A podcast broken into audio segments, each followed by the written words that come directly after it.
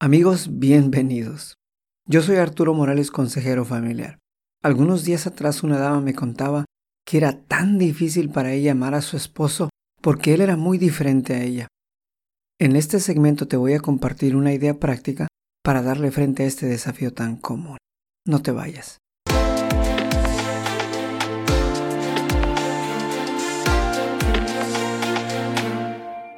Cuando mi esposa y yo estábamos recién casados, yo amaba a mi esposa como yo quería que ella me amara a mí. Permíteme explicarte.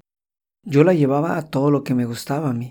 Le compartía lo que me gustaba a mí, le traía lo que me gustaba a mí y le hablaba de lo que me apasionaba a mí. No tengo la menor idea a cuántos partidos de fútbol la llevé, aunque me imagino que fueron muchos. No recuerdo cuántas veces la aburrí hablándole de mis metas personales. Ni tengo la menor idea cuántos documentales biográficos vio a mi lado. Pero eventualmente aprendí que a ella no le gustaban tanto los deportes competitivos como a mí, sino que ella prefería una caminata larga en la playa. Aprendí también que ella prefería cenar y pasar tiempo conmigo que escuchar una conferencia de superación personal. Aprendí que ella prefería que yo me sentase a ver una película de comedia romántica con ella a sentarse a desarrollar un presupuesto mensual conmigo. Con los años aprendí que el amar a mi esposa era el acto mismo de honrar el hecho de que ella era diferente a mí. Esta semana te recomiendo que hagas una lista y escribas cinco maneras en las que te sientes amado o amada por tu cónyuge, y luego se la compartas a él o a ella y le pidas que él o ella haga lo mismo. Tu lista no tiene que ser elaborada. Por ejemplo, si eres una dama y te sientes amada cuando tu esposo te llena el tanque de la gasolina, pues escríbeselo. Nuestros matrimonios no tienen que sufrir porque somos diferentes.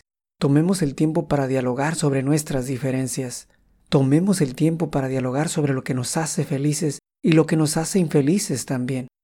Los matrimonios altamente funcionables toman el tiempo para comunicarse sobre todas estas cosas.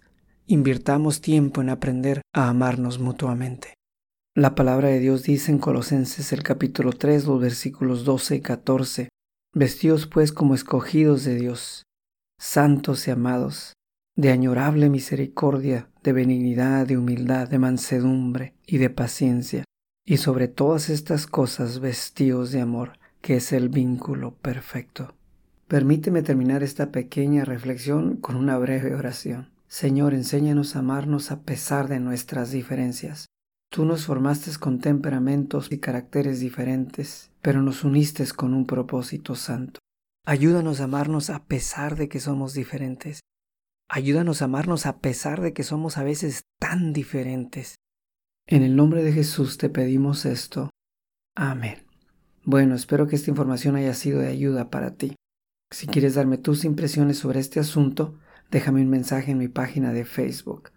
Facebook diagonal Consejo Creativo.